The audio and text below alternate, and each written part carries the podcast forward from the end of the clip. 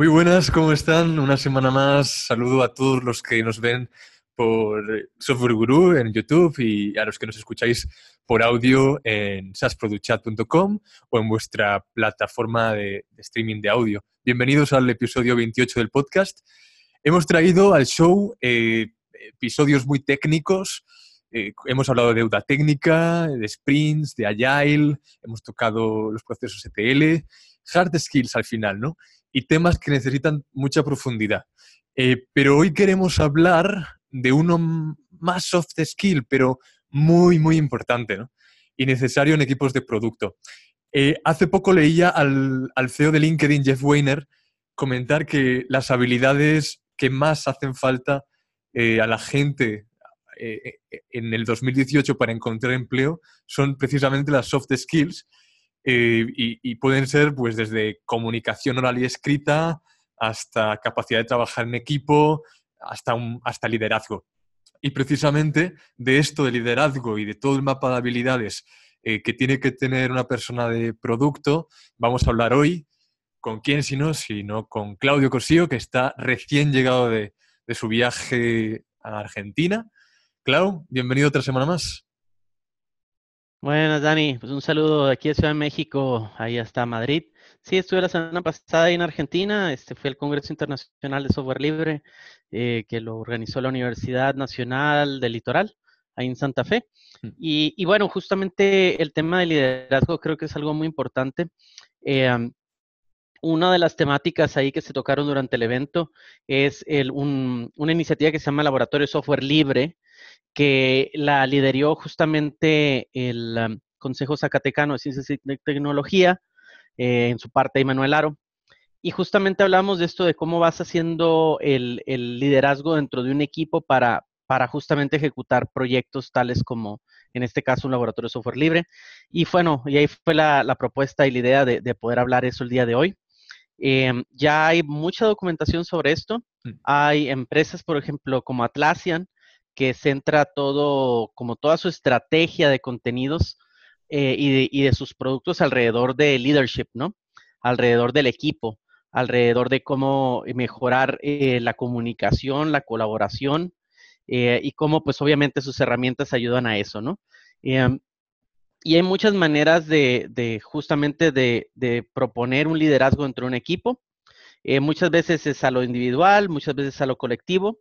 Eh, pero todo eh, va enfocado a la, cultura que tiene organizacional, que tiene ese, esa, esa, empresa o esa startup, y conforme eso se van sumando nuevos este, soft skills, ¿no? Entonces, el tema de la transparencia, ¿no? Que es algo que ahorita está muy en auge. Pero sí, vamos a tocar el tema del leadership team, eh, tal y como, como se, se, se escucha, y bueno, en, este caso, en Earsoft, nosotros trabajamos mucho con este concepto, ¿no? De hecho, la, como había mencionado anteriormente en otros episodios, eh, nosotros somos una empresa plana. Eso quiere decir que no hay directores, no hay managers. Eh, entonces, em, muchas veces, cómo una persona puede tomar el liderazgo, pues está bastante abierto, ¿no? Y tiene sus pros y contras, ¿no? Eh, pero bueno, Dani, eh, bueno, antes de que entremos más de lleno a eso, eh, ¿tú cómo, cómo, has vivido el tema de liderazgo en los, en los equipos de producto que, has participado, ¿no? Ya que has participado en ahí en buenos equipos como, como Splatzi, ¿no? Y, algunos otros, ¿no? Sí, tanto en, en Platzi, Cabify, ahora mismo en Home Select, todos los equipos por los que he pasado, en todos había un fuerte autoliderazgo. ¿Qué quiero decir con esto? Em, el autoliderazgo al final hay que desarrollarlo.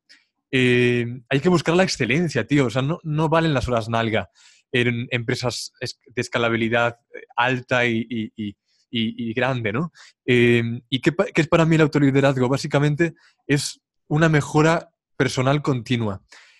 Y esto tenemos que desarrollarlo y, es fundamental para esto conocerte en profundidad, conocer tus objetivos profesionales, qué es lo que quieres con tu trabajo, tus fuertes, tus, debilidades. Y también es muy importante em, confiar en ti mismo, eh, a nivel de pedir ayuda cuando la necesites, pero también guiándote por lo que crees en cada momento, ¿no?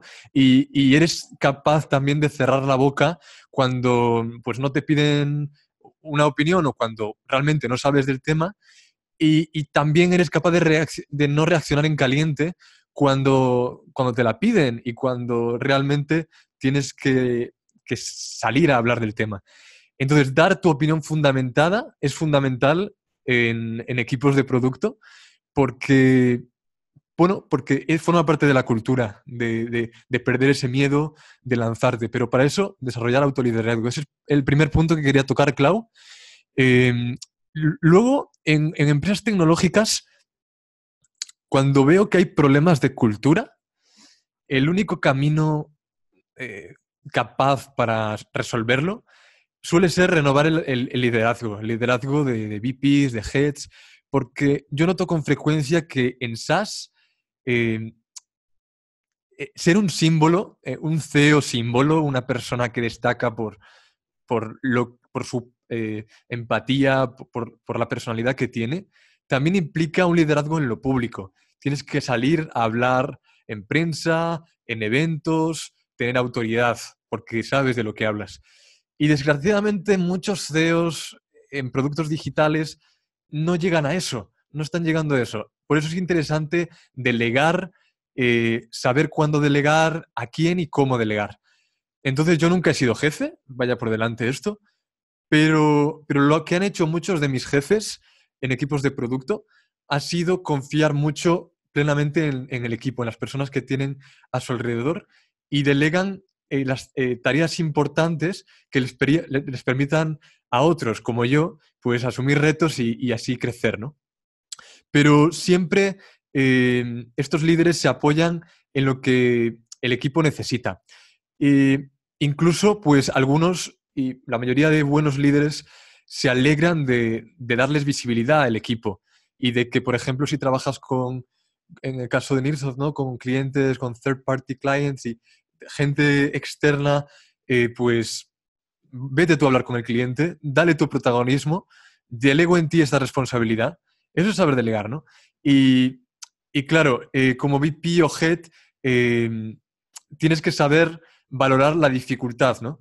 Y, así, digamos, saber elegir en cada momento la persona adecuada del equipo, valorando pues, sus conocimientos, sus habilidades, su experiencia, y luego asignar la responsabilidad y dedicarle tiempo a esa persona a explicarle exactamente de qué, de, qué trata la tarea, eh, cómo ejecutarla bien y, al final dejarle el cómo a él, ¿no? Pero decirle el qué tiene que hacer, para qué tiene que hacerlo y así ser muy específico para darle esa autoridad, ¿no?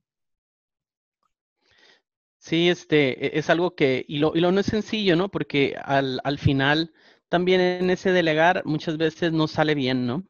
Hmm, o sea, y creo que el, el, cuando se hace un liderazgo en conjunto, el mismo equipo va empujando a quienes tienen que tener esta, como esta responsabilidad, ¿no? Eh, para mí realmente fue uno de los primeros aprendizajes cuando yo empecé a trabajar aquí en Airsoft.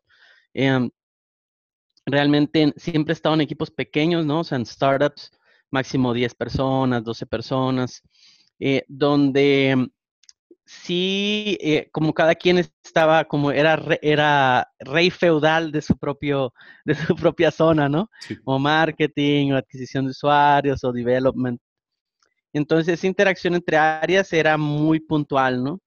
Aquí, siendo que somos todo un equipo de productos, siendo que es todo desarrollo, es diferente, ¿no? Porque ahí sí todo depende, está todo interconectado, ¿no? Obviamente va a haber quienes eh, hay completa, si hay confianza, que es lo más difícil de crear en un equipo, la, la gente va a opinar de otras, de, de, otras áreas, ¿no? O sea, desde su perspectiva, con el afán de mejorar el, el, el, el rendimiento del equipo, ¿no? El performance.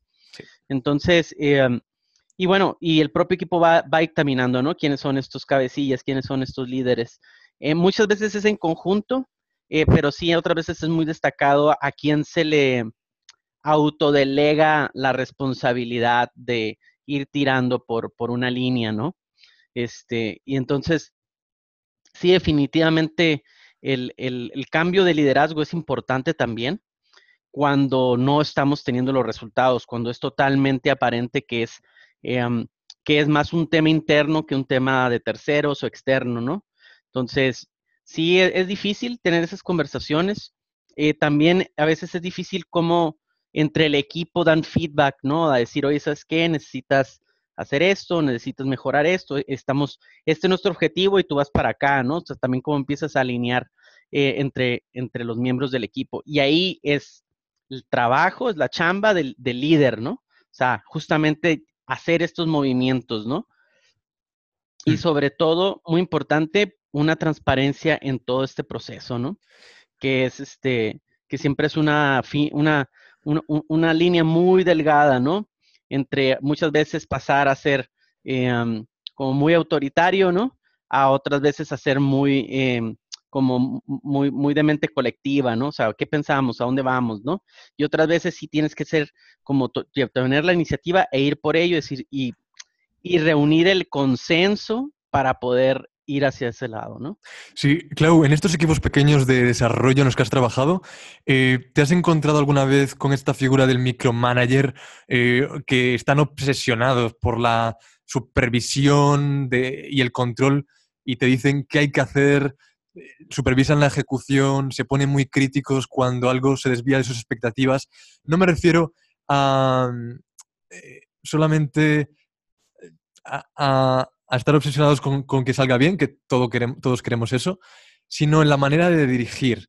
Eh, de tener comportamiento de micromanager significa eh, querer que todo salga bien, pero de una manera incorrecta para mí, que es eh, centrándote en decirle cómo hacerlo exactamente a la persona sin, sin dedicarle un momento a a saber si él lo entiende, si él es capaz de ejecutarlo. Eh, ¿me, entiendes el punto del micromanager? No sé si lo has vivido.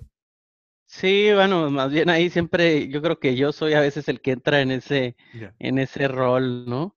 Em, creo que em, todo, todo se centra, eh, al final micromanager es una persona que tiene temor, ¿sí? Es una persona que tiene temor a que no se cumplan los objetivos. Por eso esta persona entra y hace el, micromanaging, ¿no? Em, cuando hay una confianza en los skills de quien va a ejecutar, eh, esto, la persona hace el, paso atrás, ¿no? Dice, ¿sabes qué? Confío en ti, eh, has estado dando resultados, adelante, ¿no? Por otra parte, cuando es alguien que necesita apoyo, ¿no? Y, em, y, haces iteraciones, ¿no? Oye, ¿qué necesitas, no? Oye, ¿en qué te apoyo? Oye, en esto, ¿no? A nivel más arriba. Y ya después a nivel, oye, a ver, te ayudo con esto, oye, te ayudo con el otro. Y ya después llegas al tema de decirle, no, ¿sabes qué? Mira, te voy a decir qué tienes que hacer, ¿no? Entonces, em, pero aquí es mucho de, em, es de ambas partes, ¿no? Hay quien lo hace obsesionadamente con gente que sí está dando rendimiento, sí está haciendo sus cosas bien, y él pues quiere este, llegar a ese nivel de detalle, y lo cual está, es tóxico, ¿no? Porque al final la persona no está trabajando a gusto. Eh, el, por otra parte, está quien no está teniendo rendimiento, pues realmente tienes que tomar esta actitud para, para bajar las, las, los, los tasks, las tareas a ese nivel para que garantices que se pueda ejecutar, ¿no? Aún con el riesgo de que la persona no lo ejecute, porque muchas veces eso pasa también, ¿no? O sea, hay, hay, hay miembros del equipo que son muy buenos y otros que son eh, no, tan buenos y, así es parte del, del, show, ¿no? Sí. Eh, claro, hablemos de, un poco de, dar feedback, de retroalimentación en equipos de producto, porque un líder de producto, de desarrollo, de ingeniería tiene que dar feedback constantemente. Eh, generalmente en un equipo de desarrollo hay gente junior, como decías, gente pues que está empezando y associate, que está en un paso, un nivel más arriba del junior, pero también hay gente muy senior. Y bueno, eh, unos retroalimentan a otros, eh, los juniors tienen en cuenta la guía eh, de, los seniors y de los managers y, pueden marcar una gran diferencia en sus carreras, ¿no? Pero ¿cómo dar feedback y recibirlo de manera efectiva? Se me ocurren varios consejos. si estás trabajando en algo, posiblemente esperas que alguien te diga lo que piensa de lo que estás haciendo. Y al revés, si alguien está trabajando, tú quieres opinar al respecto. Si eres un programador y haces, por ejemplo, un script fantástico, pues una manera de dar buen feedback e, es no decir, por ejemplo, eh, cuando te dicen algo, decir, esta persona no tiene ni idea de lo que está hablando o decir, va, exageras. O sea, a veces es frustrante al principio, pero no puedes tomar esta actitud de decir, bueno, pero realmente lo que me dices tiene sentido. Eh, haz, caso, porque evidentemente em, no puedes tomar esta, esta, actitud con tono agresivo, eh, no puedes juzgar a alguien por lo que te está... Evidentemente hay gente que, que, da una opinión sin, sin, datos y a veces también como manager tenemos que ser responsables y, y, hablar siempre de una manera, pues porque nosotros ya lo hemos vivido, entonces podemos ayudar a esa persona. Pero, pero por ejemplo, si eres manager, no des feedback delante de todos cuando es una, una crítica dura. Yo creo que es bueno eh, es bueno, si sabes que le va a afectar mucho, pues hacer un, uno para uno y, ahí gestionarlo, ¿no? Pero no lo digas delante de todos. Eso está más para hacer un 360, para tomar decisiones en conjunto. Pero, no sé, eh, recibir feedback y para recibirlo tienes que desconectar un poco tu ego, carta el feedback inútil, porque lo, hay, ¿vale? Pero no lo expreses. Hay la gente que lo expresa constantemente, está juzgando todo el rato. Aprovecha ese feedback, no desafíes eh, a, la persona que te da feedback, porque al final no, necesitas ganar todas las discusiones, ¿no? Eh, bueno, eh, es un símbolo de debilidad, lo que decías antes. Hay algo que, tienes que aprender, que si, que si no si no cambias, pues te va a hacer incluso peor persona. Y, bueno, ¿cómo, ¿cómo, relacionas ahí tú, eh, eh ¿cómo, lo ¿cómo reaccionas ante el feedback? ¿Cómo das feedback tú en tu equipo? Y, por ejemplo, si alguien nunca cumple los deadlines o siempre llega tarde al daily stand-up o hace un trabajo mediocre, lo que hablabas antes, ¿qué hacer ahí? Sí, o sea, al, final mucho, obviamente el feedback, hay, dos tipos de feedback, ¿no? Em, y eh, el equipo puede dar en conjunto feedback a una persona, mm. este, que son este 360 reviews o como le quieran llamar. Eh, después están los one-on-ones, hmm. eh, que creo que ese es el más importante, ¿no? debes estar teniendo un one-on-one con tu equipo, o sea, si eres un líder de equipo, por lo menos una charla mensual con cada, con cada miembro del equipo, ¿no? Y esta charla pues va mucho a que ellos te den feedback a tu tipo de liderazgo, al equipo y al entorno, ¿no? O sea, que esta persona necesita tener como un, medio donde pueda expresar sus, opiniones, sus inconformidades, eh, dar su opinión para mejorar también toda la estructura, ¿no? Que muchas veces eh, la dejamos un poco de lado, ¿no? Em, y entonces después en estos one-on-ones, pues son, también, eh, lo pueden pedir, y aquí lo, es lo importante, ¿no? No necesariamente tiene que ser el líder quien, quien ponga esta plataforma, ¿no? Hmm. O sea, en teoría también pueden ser los individuos, oye, ¿sabes qué? Quiero un one-on-one contigo, ¿no? Y creo que muchas veces eso en las estructuras más tradicionales es muy difícil, ¿no? Porque, ay, ¿cómo le voy a decir a mi jefe que me quiero sentar con él a platicar, ¿no? Entonces, eh, pero sí incentivaría a que los que nos están escuchando que propongan esto, ¿no? Y one-on-ones, hay que hablarlo, ¿no? No hay que dejarlo, eh, si hay algo que aspereza, si hay algunas fricciones, hay que proponerlo para limarlas y sobre todo para aprender de esas situaciones a que no se vuelvan a repetir. Hmm. Eh, entonces, y sí, el feedback siempre, por lo general, lo ideal es que sea privado, ¿no? Eh, ya el que es en, en, todo el equipo, obviamente público, con mucha transparencia. Y después el reto más importante, ¿no? es el seguimiento a eso que se habló, ¿no? Porque muchas veces pues la gente nada más lo habla y ya se desahoga y ya hasta ahí queda, ¿no?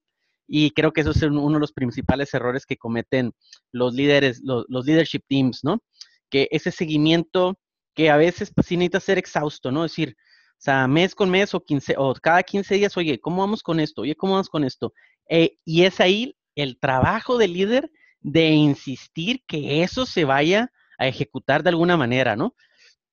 si hay algún eh, stakeholder que pueda tomar eh, eh, liderazgo de eso, es también una buena dinámica para tú empezar a saber quién puede tener este, cumplir con este rol, ¿no? Hay quienes van a estar, de, pues, se desentienden, ¿no? Hay quienes dicen, no, dices que me gusta el reto, venga, yo lo adquiero. hay, hay otras personas que, que son que, son de apoyo, ¿no? ok, él lo tiene, pero yo lo voy a apoyar, ¿no? O tú lo tienes como líder y él te va, y él se acerca a ti para apoyarte, ¿no? Entonces creo que, son muy buenas dinámicas para incentivar el liderazgo dentro de un equipo, el, dar feedback y sobre todo el seguimiento de esos action items, ¿no? Sí, sí. Y el líder, Clau, en SaaS y en negocios digitales, tiene que saber vender. Eh, y vender muchas veces se basa en escuchar y después hablar. Em, primero, muy importante escuchar y entender primero para luego guiar y preguntar al equipo por lo que le preocupa, por lo que necesitan, por lo que opinan de algo, eh, lo que quieren hacer.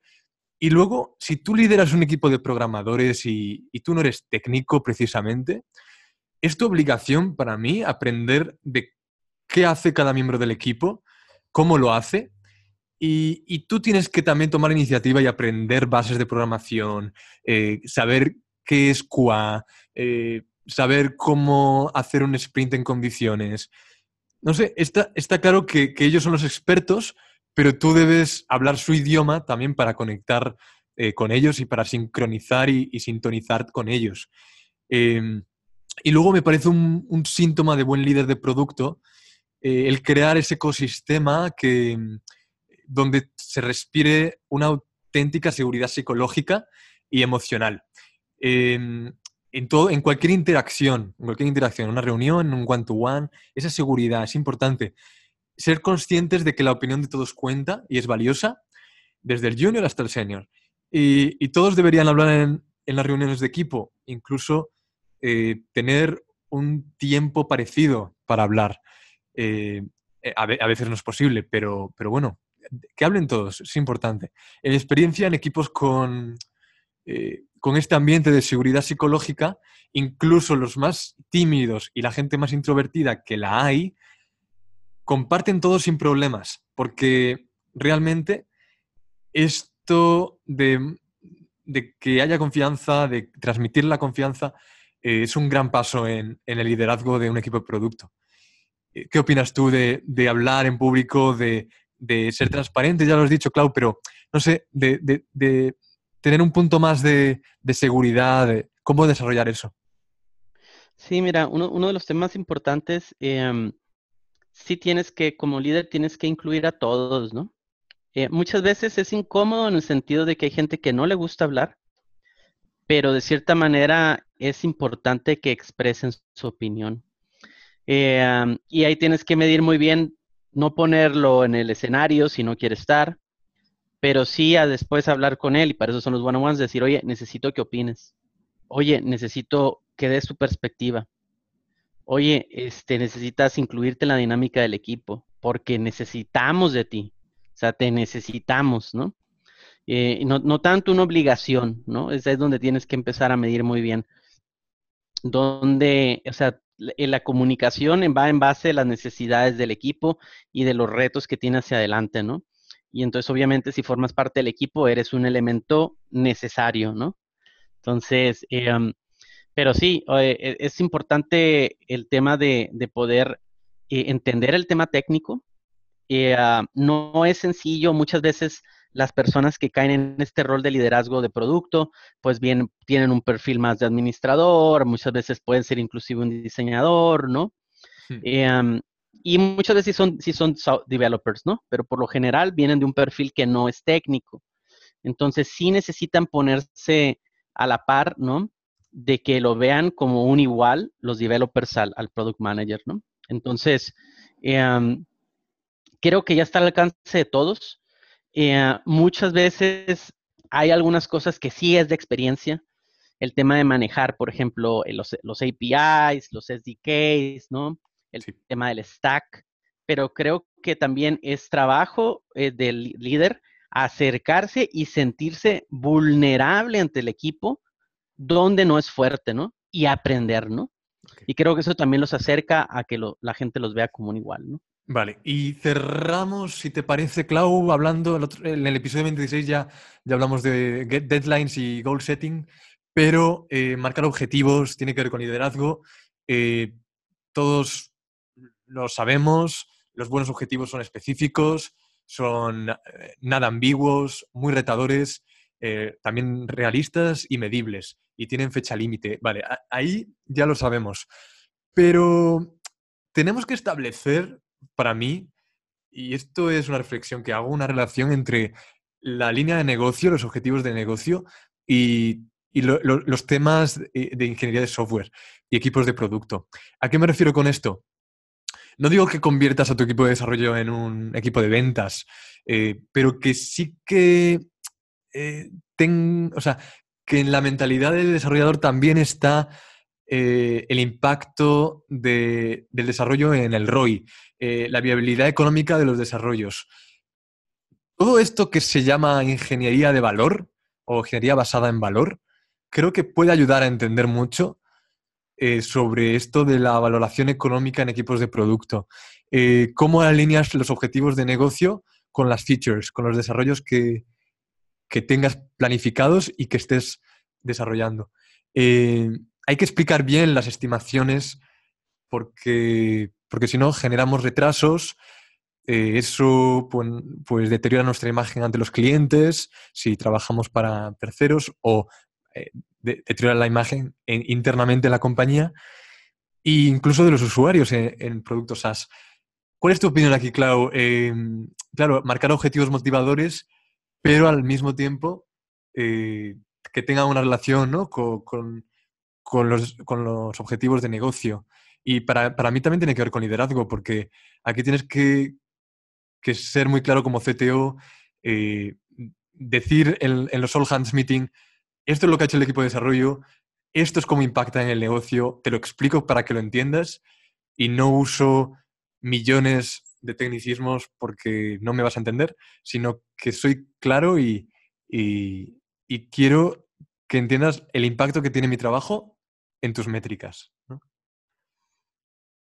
Sí, o sea, al final, eh, y eso lo, platicamos mucho aquí internamente, ¿no? En el, en el equipo de Software DevTools.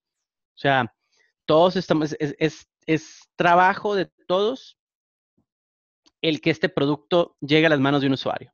Hmm. O sea, sí, marketing tiene sus, sus, sus, labores, sus tareas, pero al final eh, también todo el equipo, tanto el equipo de producto, que ha estado hablando con usuarios, que entiende la mentalidad, ¿no? Puede dar su opinión de cómo hacer ese reach out. El developer también puede entender puede proponer de qué mejor manera hacer el onboarding de esos nuevos clientes. O sea, todo es un conjunto, ¿no?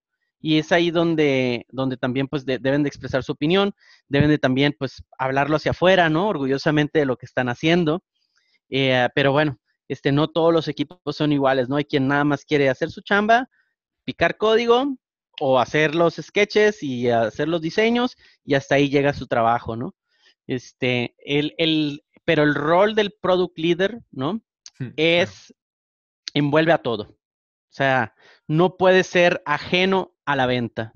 ¿Por qué? Porque él de esa venta va a aprender si los features que programó en el roadmap están teniendo, están cumpliendo sus objetivos, que es que el producto sea deseable por el usuario.